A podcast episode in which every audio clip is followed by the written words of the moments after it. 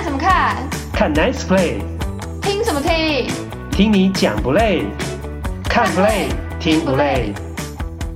欢迎登录，我是岛主。大家好，这是看 Play 听不累第十四集的播出。很快的，二零二二年的球季呢，已经进行超过一半了。那大联盟这个星期的明星赛结束之后呢，就要进入到后半球季。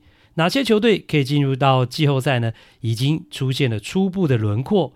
因为今年季后赛的名额是扩大到了十二队啊，两个联盟除了分区冠军之外，还有三个外卡名额，这让有机会进入到季后赛的球队范围呢是扩大了不少。那打完上半季呢，在美联的三个外卡保障名额，依序是光芒、水手跟蓝鸟，但后面的红袜、守护者、白袜。以及呢，上个星期曾经拉出一波十连胜的精英，胜差都在三点五场以内，都有机会的。那国联这边竞争也很激烈，外卡的前两名是勇士和教士，那第三名呢是费城人跟红雀并列，那两队之间是没有胜差的。再加上只落后半场的巨人，那等于是有五支球队要抢三个名额。而且呢，红雀其实在分区只落后酿酒人队半场，随时有机会攻顶，把酿酒人呢挤去外卡。所以接下来到台湾时间的八月三号交易大限之前，各队呢就要开始做决定了：是要当买家还是卖家？要不要补强呢？啊，要如何补强呢？啊，愿意牺牲多少农场的新秀呢？所以呢，比赛呢，哦，以及运作会越来越热闹。那这一集谈论的比赛期间是二零二二年的七月十一号到十八号，主题包括了大谷翔平上半季二刀流的表现呢，依旧神勇，今年有机会卫冕 MVP，那有机会问鼎赛扬奖吗？上半季最强的洋基队投手群却出现了松动的迹象，该怎么办呢？令人惊奇的大黑马水手队飙出十四连胜，进入到了明星赛，不但破大联盟纪录，也出现二十一年来首度进季后赛的机会。日本疫情依旧非常严重，球员确诊，日本职棒也深受困扰，但是却没有人数规范，球队想停赛就停赛，不停赛也可以，怎么拿捏？特派员郭小哈来说明白。抓投手犯规也要看时机吗？林威助这么说，难道是有潜规则？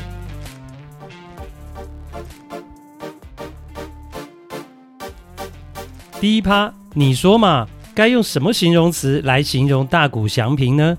大谷上半季投打成绩结算，有机会卫冕 MVP，那有机会问鼎赛扬奖吗？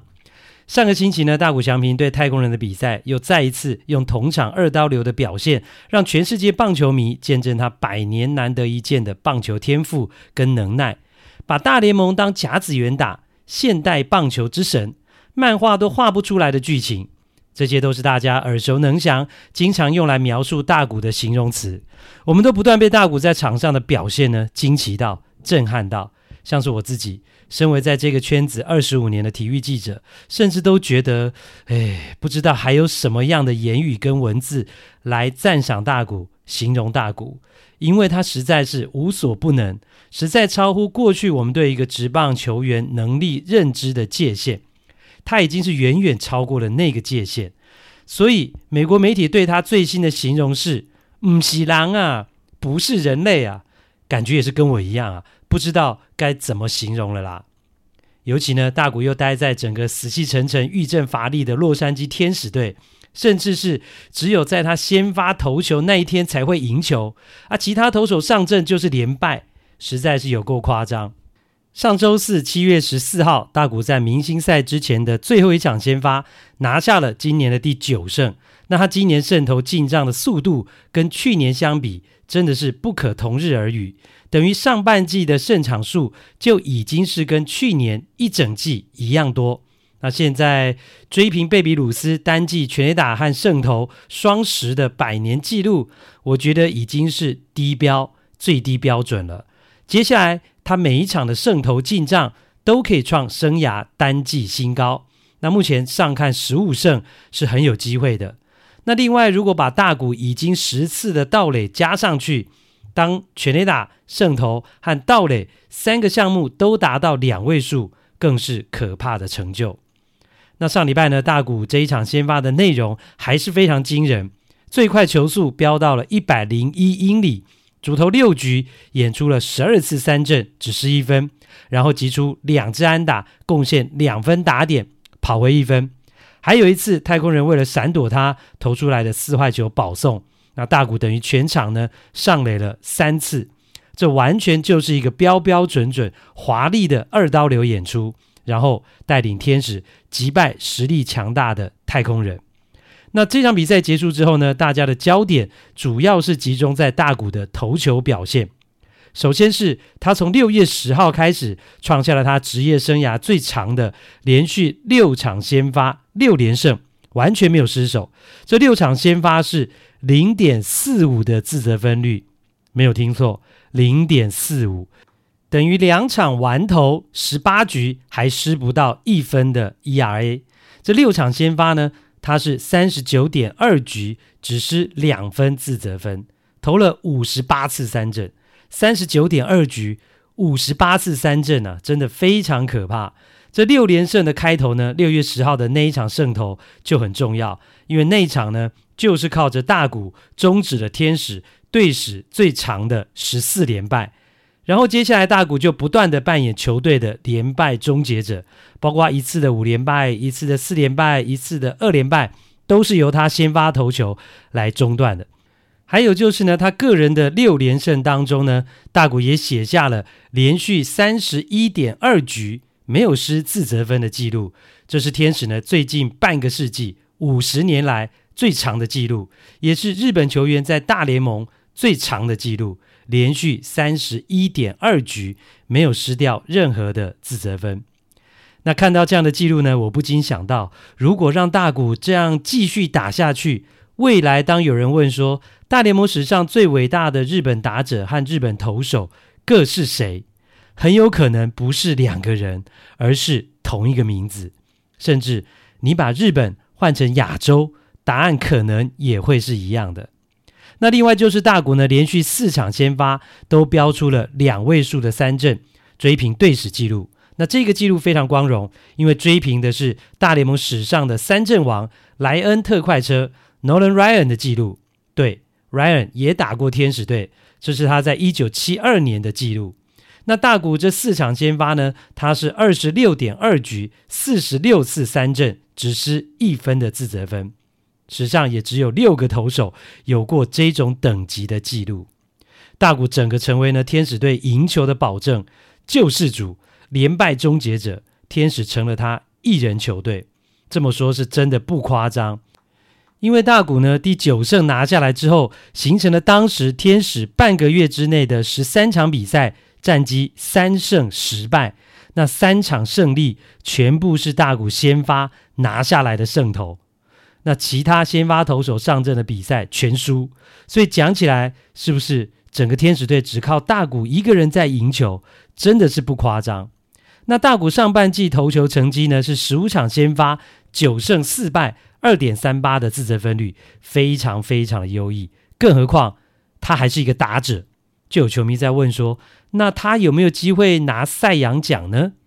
现在因为大谷的投球局数还不够啊，只有八十七局，比球队比赛的场次还少，所以没有办法进入排行榜。但如果可以进去，他的自责分率跟胜投都可以排进美联前五名。所以以他目前的成绩，赛扬奖的确是有机会，只是竞争者很多，包括了太空人队的王牌，目前十二胜的胜投王 Justin Verlander，还有美联的自责分率王。光芒的 Shane McLanahan 等等，那这些人都只要专心投球啊，他们是不用像大谷一样还要分心打击的。所以呢，大谷是必须要在下半球季继续维持高档的投球表现，才有更高的机会在赛扬奖这个项目跟其他投手一较高下。那至于年度的 MVP，大谷有没有机会卫冕呢？目前看来，他是机会蛮大的。那虽然呢，他今年的打击表现不如去年，但是投球的成绩有上来。今年跟去年相比，有点像是投球和打击优异的程度呢交换过来。去年是打击超级亮眼，那今年是投球超级亮眼。所以呢，大谷只要保持健康，蝉联 MVP 啊，还是相当有机会的。那当然，目前呢，呃，大谷在 MVP 主要的竞争者还是呢，洋基的法官 Aaron Judge。那另外呢，太空人队的指定打击啊，OPS 破一，全大联盟最优的有 Dan Alvarez，大家也要稍微注意一下。那整体而言呢，大谷这两年的表现。完全是在他的巅峰期，也征服了很多球迷，不只是天使球迷啦，日本球迷、台湾球迷、亚洲球迷都被大谷征服了。在美国，在大联盟，在中南美洲，所有喜欢棒球、懂棒球的地方，大家都对大谷是完全的折服跟崇拜。在美国最有名的例子啊，就是前洋基王牌赛扬奖投手沙胖 CC Sabathia。他在大谷到了美国没有多久啊，就公开表达对大谷的崇拜跟肯定。他就说，大谷是全世界最棒的棒球选手，他是大谷的超级粉丝。他说呢，自己还会设闹钟啊，来看大谷的比赛啊，因为呢，呃 s p a t i a 是住在美国的东岸，那大谷经常是在美国的西岸比赛。那因为沙胖呢，在过去就是一个很能打击的投手，所以他非常知道。呃，要能够当一个强投，又能够是一个强打，有多困难，有多不容易。更何况他那个过去被大家认为是个很能打的投手，那个很能打，跟现在大谷的打击比起来，简直是小巫见大巫，完全不能相比。所以呢，Spathia 非常清楚大谷所展现出来的能力跟天赋是远远高出其他球员，所以才会对大谷呢佩服得五体投地，说他是全世界呢最棒的棒球选手。那像是上星期大谷先发对太空人的比赛，沙胖呢就在他的 Twitter 上发文说，大谷打第一棒，投了十二次三振，球速飙到一百零一迈，三打数两安打两打点。加上飞快的跑垒速度，回本垒得一分，拿到胜投，真的是独一无二。这是沙胖写的。由此可见呢，Spathia 真的是非常欣赏、非常崇拜大谷。那这一趴的最后呢，我要用伟大人的这个弟弟啊，Justin Verlander 的弟弟啊，也就是在电视台呢，美国电视台担任分析师的 Ben Verland 的一段话呢，作为结尾。啊、因为他的想法和我曾经说过的真的是不谋而合。这个 Ben Verland 啊、他说：“我希望大家不要去争论大谷翔平会不会拿到 MVP，应该是感激能够见证到在我们眼前发生的事情。这能持续多久呢？没有人知道。所以当他上演的时候，好好享受，因为这是前所未见的，而且很有可能以后。”再也看不到。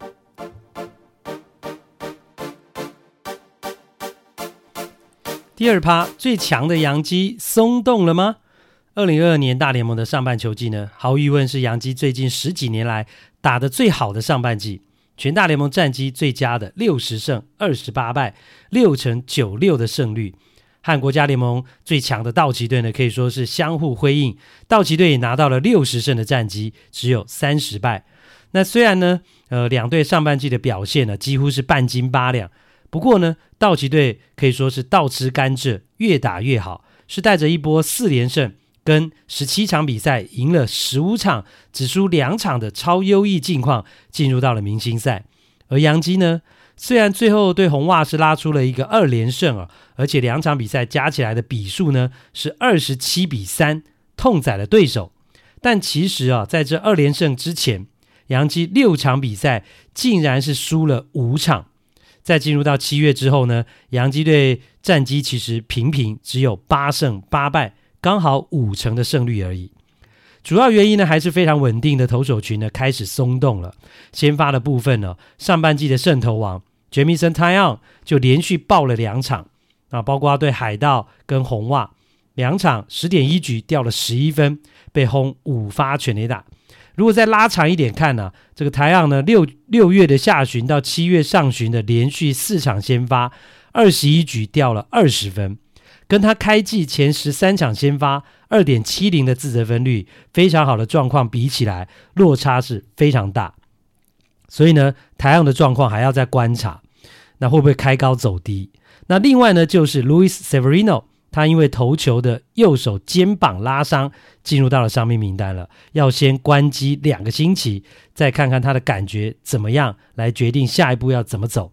那看来呢，呃，他至少要到八月份才会归队。那至于呢，大惊奇啊，洋基队今年 rotation 的大惊奇 Nestor Cortes，虽然说他第五号先发投的像是第一号先发，ERA 目前在洋基的 rotation 里面是最低的、最优的，但以他的资历跟他的薪资，你很难要求他啊一整季都要投的这么好，而且他也慢慢有点松动了，像是开季的前十场先发。这 Cortes 呢，简直像是赛扬奖投手，拿下五胜一败，而且只有一点五零的自责分率。但之后的七场先发，ERA 就是四点五四，多了超过三分。而且呢，这七场比赛里面有三场是投不满五局的。所以呢，先发投手的部分呢，杨基还是有隐忧的。所以呢，杨基也在积极的寻求先发投手的补强。像是红人队的 Louis Castillo 就在杨基的雷达当中。那至于牛棚的部分呢，来到了七月之后，表现也开始不太稳定。最指标性的终结者 Clay Holmes，原本今年呢一直非常稳，但却忽然对红人的一场比赛控球是大走样。大家如果有看到那场比赛的话，真的非常夸张，都会觉得这是不是同一个人呐、他在没有解决任何打者的情况之下，就失掉了四分。被打两支安打，投了三个保送。他在上半季的最后四场比赛，才三点一局就投了六个保送，跟他今年呢前三十七场投了三十八局，只有八个保送比起来，落差是非常大。所以啦，过去生涯从来没有担任完整一整个球季终结者的神探福尔摩斯 Clay Holmes。下半季能不能够维持像上半季这样的高水准呢？其实我觉得还是有待验证，也是变数。那如果啦，万一啦，他不稳了，那洋基谁能够顶上来？或许 Michael King 会是一个最佳人选。那原本的终结者古巴特快车 a r o d i s Chapman 呢？当然也有机会，而且呢，他是牛棚。呃，薪水领最多，今年是一千六百万美金啊，更应该扛起责任。只是他还有这个能力吗？啊，Charman 七月伤愈归队之后呢，六场的出赛，三场掉分，总共投了五局，就投出了六个四坏球保送，控球还是非常非常的不稳定，总共掉四分、啊。所以他回来之后的 ERA 呢是七点二零。我看应该九成以上的洋基球迷都对他没信心吧。不过呢，我的看法还是跟之前呢在这个节目当中说过的一样啊，没有必要放弃 Charman 啊，甚至要努力呢帮他恢复往日的雄风。毕竟呢，他有好多年是曾经独当一面的终结者，洋基队还是要找机会让他上场，让他调整，找回过去呢那种解决打者的能力。这对洋基的牛棚绝对是加分的，因为呢，你不能够保证哦，今年上半季那些牛棚表现非常好的投手都能够撑完一整季啊，甚至到了季后赛，那呃都能够这么优秀跟稳定。所以啦，对待 Charman 与其呢轻易的放弃他，不如帮助他恢复功力。那至于进攻的部分呢，杨基是完全不用担心了。打完上半球季呢，杨基是全大联盟全垒打最多以及得分最多的球队，OPS 也是大联盟的第一名。那领头羊就是法官 Aaron Judge。如果没有大谷翔平二刀流的成绩啊，目前看来，呃，法官呢是 MVP，呃，美联 MVP 的最热门人选。他已经轰出了三十三发的全垒打，整个大联盟除了他。没有人达到三十轰以上，以他目前敲全垒打的频率啊，还是可以上看六十轰。此外呢，他还有美联第二多的七十分打点。那今年洋基恐怖的地方呢，是在于整个打线不只是只有法官这一门炮啊，其他的主力球员包括了 Giancarlo Stanton、Anthony Rizzo、Gleyber Torres、DJ LeMahieu 都能够扮演好自己的角色。那 Aaron Hicks 那。被大家叫成“滚滚西”啊，呃，事实上他也渐入佳境啊。尤其你看他七月份十二场比赛就有十一分打点，七支长打，七月份的打击三围是三乘三三打击率，四乘七八的上垒率，七乘二二的长打率啊，所以感觉他的状况也已经是恢复到他应有的水准。那另外呢，洋基季中捡来的 Matt Carpenter 更是像中大奖一样，发挥了意想不到的效果。他只出赛了三十一场，就有三十四分打点，非常非常的可怕。总共是有十三支的全垒打，在三十一场比赛里面，那整体是高达三成五四的打击率。所以呢，呃，洋基队目前的打线可以说是呃相当的完整了，而且板凳深度呢足够。在守备的位置上也能够互相支援，那这对总教练 Aaron Boone 来讲，在调度的灵活性和调整体能的轮休上面呢，都是有很大的方便性的。所以啦，呃，目前看来呢，洋基最大的隐忧还是在投手，尤其是先发投手。交易大限之前的首要目标，还是看能不能够增加先发轮值的深度跟强度。上半季大惊奇，你意想不到的黑马可以打进世界大赛吗？已经二十年没有进入到季后赛的西雅图水手，成为上半球季最令大家惊奇的球队。到这个星期一为止哦，他们拿下了十四连胜，不但是追平了亚特兰大勇士呢大联盟今年最长的连胜纪录，而且他们是进入到明星赛之前十四连胜，这是打破大联盟纪录的。过去呢，最多也不过是十连胜，而且呢，有意思的是，过去进入明星赛之前最长的十连胜，一共有三次。那这三支球队呢，最后都打进了世界大赛。一九三五年的老虎，一九四五年的小熊，跟一九七五年的红人。那其中老虎跟红人都拿到了世界大赛冠军。那看起来，诶，这个记录是蛮有福气的哦。也许今年的水手呢，也会有一个特别的表现。那我之前呢讲到今年红人队开季三胜二十二败的时候呢，就讲过，不论是连败或是连胜，除了实力之外，都是有一些运气的成分在里面。只是呢，一个是一直走霉运，一个是一直走好运。像是水手呢，这十四连胜当中呢，就有一半的场次，七场是只赢一分，等于是呢。经常在惊险当中呢，延续了连胜的记录。那此外呢，大家都注意到水手的十四连胜，其实哦，他们是从六月的下旬开始，战绩就像搭火箭一样一飞冲天。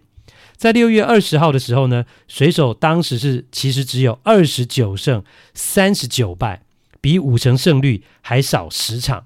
当时他们在美联西区是倒数第二名，距离龙头太空人是高达了十三场的胜差，在美联外卡也只有第九名，前面是有一堆球队，但是就从六月二十号的那个低点之后，水手就像是吃了菠菜的帕派普派一样啊，变成了大力水手，二十五场比赛赢了二十二场，只输三场，二十二胜三败。哇，这真的是非常可怕的战绩，其中就包括了十四连胜，让他们呢，呃，一口气就直接从外卡的第九名变成了外卡的第二名，而且呢，只落后外卡呃第一名的光芒半场胜差而已。光芒要不是上半季啊，最后拉尾盘啊，呃，七场比赛赢了六场，早就被水手追过去了。所以已经二十年没有打季后赛。那今年季前原本也不被看好的水手，因为这一波战绩的拉抬啊，忽然之间就成为了大黑马，也引起了大家的注意跟尊敬。那水手呢，队史上最长的连胜记录呢是十五场啊，也就是十五连胜。现在他们是只差一场而已了。那水手呢，上一次这个最长的连胜记录创造的年份，就是他们前一次打进季后赛的那一年。二零零一年，很多台湾球迷我相信印象非常深刻，因为呢，那是铃木一朗 Ichiro 加盟水手的第一年。那那一年呢，他包办了新人王跟年度 MVP，帮助水手拿下破纪录的单季一百一十六胜的成绩。所以啦，过去的二十年都是陪榜的水手。那今年是出现了跟上一次进季后赛的二零零一年有不少的共同点，包括都有超级新人出现。那零一年是 Ichiro，那今年则是呢 Julio Rodriguez，还有就是呢，呃呃，这两年都有到达连续十四场或十五场的超长连胜。水手今年终于有机会重返十月的季后赛吗？还是下半季会被打回原形呢？就让我们继续看下去。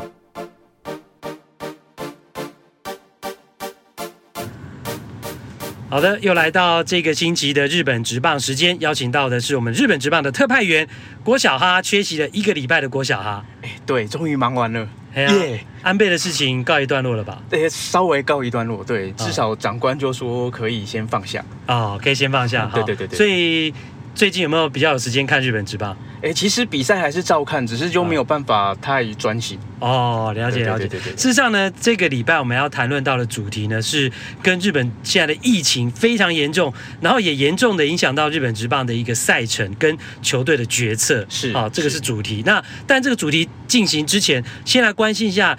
呃，其实，在上上周你就有点呃帮韦英稍微预测一下，他是不是有可能去日本火腿，但后来并没有，对不对？对，因为火腿他之前就补了，就是我们这边空了两个礼拜嘛，然后他就补了一个羊头，一个左头。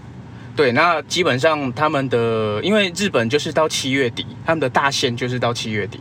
所以基本上就应该他们的补强就结束了。嗯，对，所以机会不大啦。老实说，就是这个窗口越来越小。哦，所以今年想要在在日本职棒看到尾音的机会，看起来呃现在几率降了非常的多了。嗯、哦，这是最新的一个进度。好，那讲到日本的疫情，现在真的很严重吗？在台湾我们已经不感觉有疫情了。对，其实日本的状况也一样，就一般民众觉得已经没有这么在乎了，但是数字很可怕。嗯哦，因为以我们今天就录音这一天，就日本他们是破十一万人确诊，然后这是他们两年多来，就从二零二零年疫情开始到现在单日新高，到现在还在创新高，就对。对对对，第七，他们讲说这是第七波疫情，已经到第七波了。对，虽然大部分大部分都没有症状，而且大因为都打过疫苗，所以大部分都中重症的比例非常非常的低。可是问题就是你的数字降不起。降不下来。那这样的话，在呃整个社会是这样的情况，那影响到日本职棒的层面跟程度是怎么样？现在影响比较大的就是三支球队吧，就养乐多、燕子，然后软银、软银鹰队，然后跟埼玉西武狮。啊，他们是确诊人很多，是不是？上礼拜养乐多现在是教练加球员全队二十九个人，哇！二十九个，那几乎就对，就是全聚啦。几，人家我刚算了一下，大概四成左右。啊哈，对，然后所以他们现在一军，他们就讲说，他们现在是用一点八军在比赛，哦，已经比一点五军还要再再低，层次还要再低了。因为就是没办法，就很多二军的只好临时叫上一军赶快打。那除了养乐多之外呢？西武跟软银的状况？软银是在六月底开始的，然后他们最多好像，哎、欸，他们最多是到，等一下哦，他们最多是到十六个人。对，然后他们也是延期三场比赛，他们自己呃就跟联盟讲说，我这三场人不够，我不打。对，然后就推到，但是现在就是慢慢就是大家确诊的就慢慢回来，就还好。你讲到一个重点了，他们直接就跟联盟讲说，我就不打了。跟国内是到一定人数的这个确诊球员就没办法进行比赛，好，是要到达一定的，例如说十三人或十五人。你要到达这个数字，你才能够停赛哦。对。可是，在日本职棒并不是，嗯，所以他们的做法跟台湾是很不一样。你要不要跟大家介绍一下？对，其实日本的做法，他们是交给球队自行判断。就是你球队觉得，哎，今天我的主力球员都确诊，我这个战力没有办法维持，你可以向联盟申请说，这几场比赛我可不可以不打？嗯哼。然后，当然。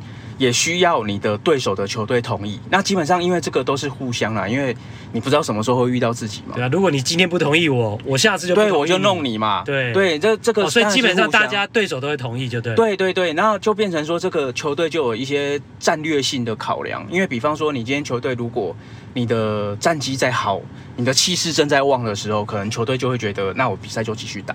嗯，因为有，有缺人。对。他们因为我可能只缺了一两个主力，虽然是主力，但是可能就是缺一两个。那在这样的状况之下，我就干先把比赛消化完。因为现在如果你不把比赛消化完，以日本的状况，其实他是不打 double header，嗯。所以你没有双重赛，对，所以没有一天打两场的，所以你几乎就是往一直往后延，一直往后延，你到季季后季末一个月，大概十月九月底十月，你的比赛会大塞车，嗯你可能要一打连打十几场，跟大联盟一样，就是连打十几场。那对日本职棒的，基本上他们的考量的时候，没有人在想说我要连打十几场的，嗯所以基本上这样的战力会影响到他们自己的盘算，所以他们而且如果你还要打季后赛的话，如果季末你太消耗、太操劳，对，没错，影响所以每支球队都有不同的考量，那要不要申请，基本上就是看那支球队你怎么去做决策。所以你刚刚讲的重点就是说，日本职棒在疫情影响到有球员确诊的情况之下，不管人数多寡，你要不要停赛，完全不是联盟帮你决定，或是他设一个门槛帮你决定，而是你自己决定说，你现在你有可能两个人确诊，你你也要停赛，对你也可能十五个人确诊，你也不停赛。以现在的状，以今年的状况来讲啦，比较特别的就是乐天，他在四月初有群聚，嗯，那他那一次是九个一军的感染，一军登陆里面有九个人，哇，那很，多哎、然后他们就申请停赛了，嗯哼，对他申请停赛两天，对，那后来才是赶快把还是把二军，因为老实说你停太多场真的也不好，嗯，对，那问题那现在呢？现在西武现在进行时，他现在有十五个球员确诊，一军二军加起来十五个。嗯，那一军的话，基本上就立山桥、原田壮亮跟 closer 的增田达志这三个是算主力。那这三个主力虽然确诊，可是西武就觉得 OK，缺十五个我还是可以打，就硬打。嗯哼。那西武这样的考量是不是就跟他现在的排名有关系？对，因为他们西武在整个明星呃，应该是说交流赛后，交流赛后他的战绩其实是整个太平洋联盟的第二名，嗯尤其是七月，他现在七月的战绩非常的好，所以他一度曾经落后第一名八点五场，结果他这样赶赶赶赶到上这个礼拜，其实是跟第一名的软体银行是并列，嗯没有胜差的状况。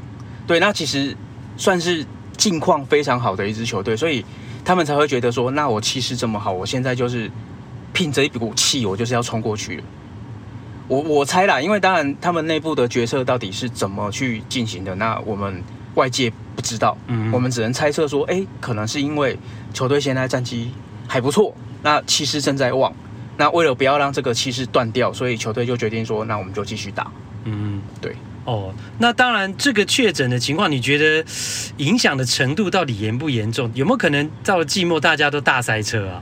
当然有可能啊，因为接下来的疫情发展你没有办法去确定。嗯哼，那我想这也可能是西武他想要赶快把比赛打完的原因，因为如果你堆到季末，结果你季末又遇到一波流行，嗯然后你又一堆群聚，嗯那你还是一样嘛，所以能够先人可以打所以。能够先打还是尽量先打，不要等到后面再去。对，尤其是不知道是现在会怎样尤其是现在气势正旺的时候，嗯你就不要去断掉这个气。不过你刚刚讲到，就是说现在疫情最严重的三支球队里面有两支，一个是养乐多队，然后另外还有包括西武队。嗯那之前我们有谈到全垒打王村上宗隆，还有呢回到美国去的秋山翔吾。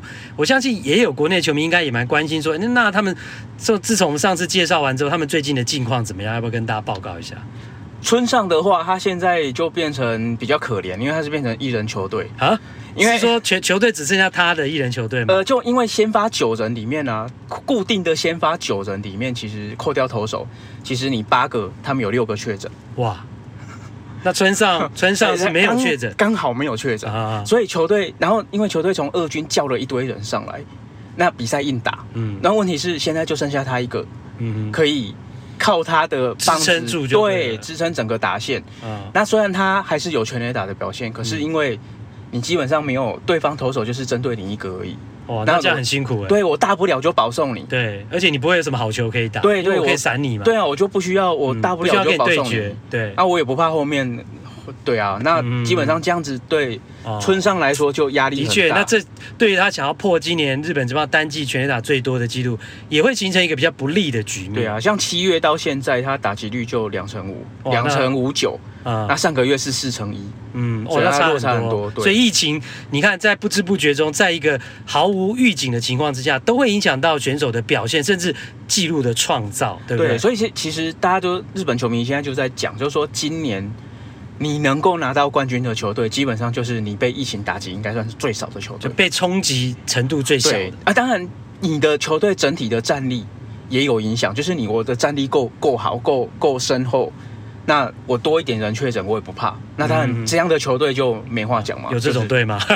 养乐多目前就算、哦、真的哦，因为他目前领先第一。你刚刚不是还说只剩下村上一个人在支撑打线？问题是他们之前赢太多了哦，就是前面除金很够。现在很很好笑的一个状况，现在太平洋联盟第一名跟最后一名的胜差是十点五场。嗯哼，然后养乐多领先太中央联盟第二名的胜差是十二点五场。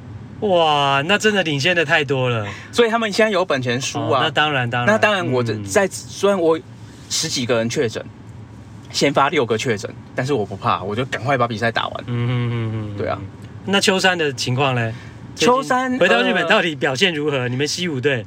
哎、欸，没有，他去广岛。啊，广岛，广岛，对啊，脑筋还会想说他在西武队，没有，他到广岛，但是、嗯、呃，第一场比赛就有安打，嗯，而且打两支，然后广岛球迷就觉得哇塞，真是补到一个弹跳啊，弹跳啊，对对对，结果接下来三场全部都零安打，三场四场都零安打，啊，对，然后到这个周末才开始又棒子又回来，就连续两场都有两分打点，算还 OK，可是其实也都各自有一支安打而已。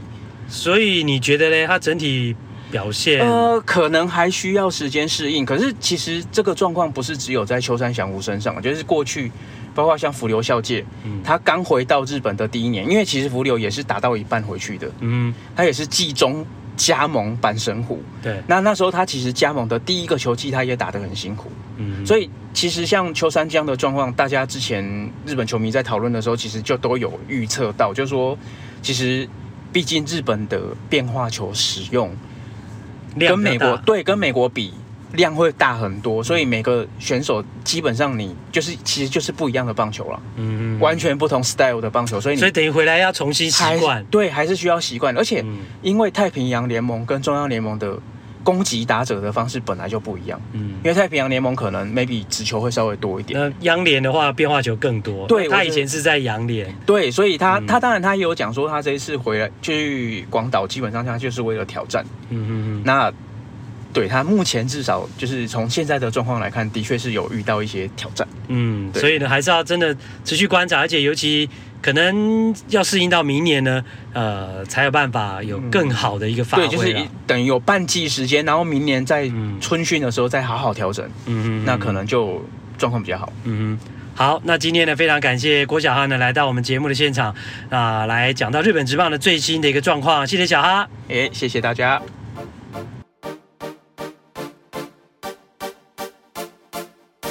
第五趴，李正昌被抓投手犯规。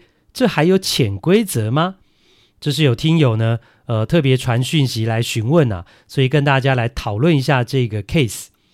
这是上个星期天呢，七月十七号，中信跟富邦的比赛，九局下半一分领先的中信呢，推出了终结者李正昌要关门，那他在一垒有人的情况之下，被抓了一个投手犯规，跑者就因此上了二垒的得分位置，导致后来呢，让富邦一支安打就攻下了追平分，中信。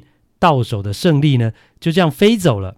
那事后呢，中信兄弟的总教练林威柱说：“他说裁判在重要的时机呢抓李正昌投手犯规，感觉有点奇怪。”那我们的这位听友听了，他就说他才觉得奇怪嘞啊，不能这样哦，是有这种潜规则吗？所以他就来讯息呢，呃，问我那呃。重要的时机就不能抓投手犯规，有这种潜规则吗？那我给他的回答是：哪有这种潜规则啦？我就反问他：如果按照这个逻辑，那九局下半你领先一分，但是被攻占了满垒，投手投成了三坏球，那第四个坏球主审也不能判喽，因为这是重要时机啊，判得很奇怪啊，会害我被追平诶，是这样吗？啊，当然不是啊。那这样的举例呢，这个听友也马上。能够理解，所以林威助的讲法是就，就呃可能会让有一些球迷摸不着头脑。投手犯规就是投手犯规，裁判认为有就抓，跟时机重不重要是没有关系的，也不需要有关系。所以事实就是呢，李正昌因为被判了投手犯规，导致失分，跟裁判是没关系的。那难道裁判要因为这是一个重要时机，就不判李正昌投手犯规了吗？那不就对富邦很不公平？所以林卫柱说，裁判在重要时机抓李正昌犯规，感觉有点奇怪。这句话或是这个讲法其实是不对的，而且会让人家有一种把责任推给裁判的味道。如果他觉得李正昌没有投手犯规，那他当然可以当场去跟裁判抗议啊，或是据理力争。那这个部分呢，呃，这是他的权利，我们没有话讲。但是如果裁判最后是认定有投手犯规，那该抓就是要抓，跟时机重不重要是没有关系的。好啦，这一集的看 play 听 play 就进行到这边，也欢迎大家按订阅以及五星评价，行有余力给我们抖内赞助，更是感激不尽。感谢你的收听，下次再会。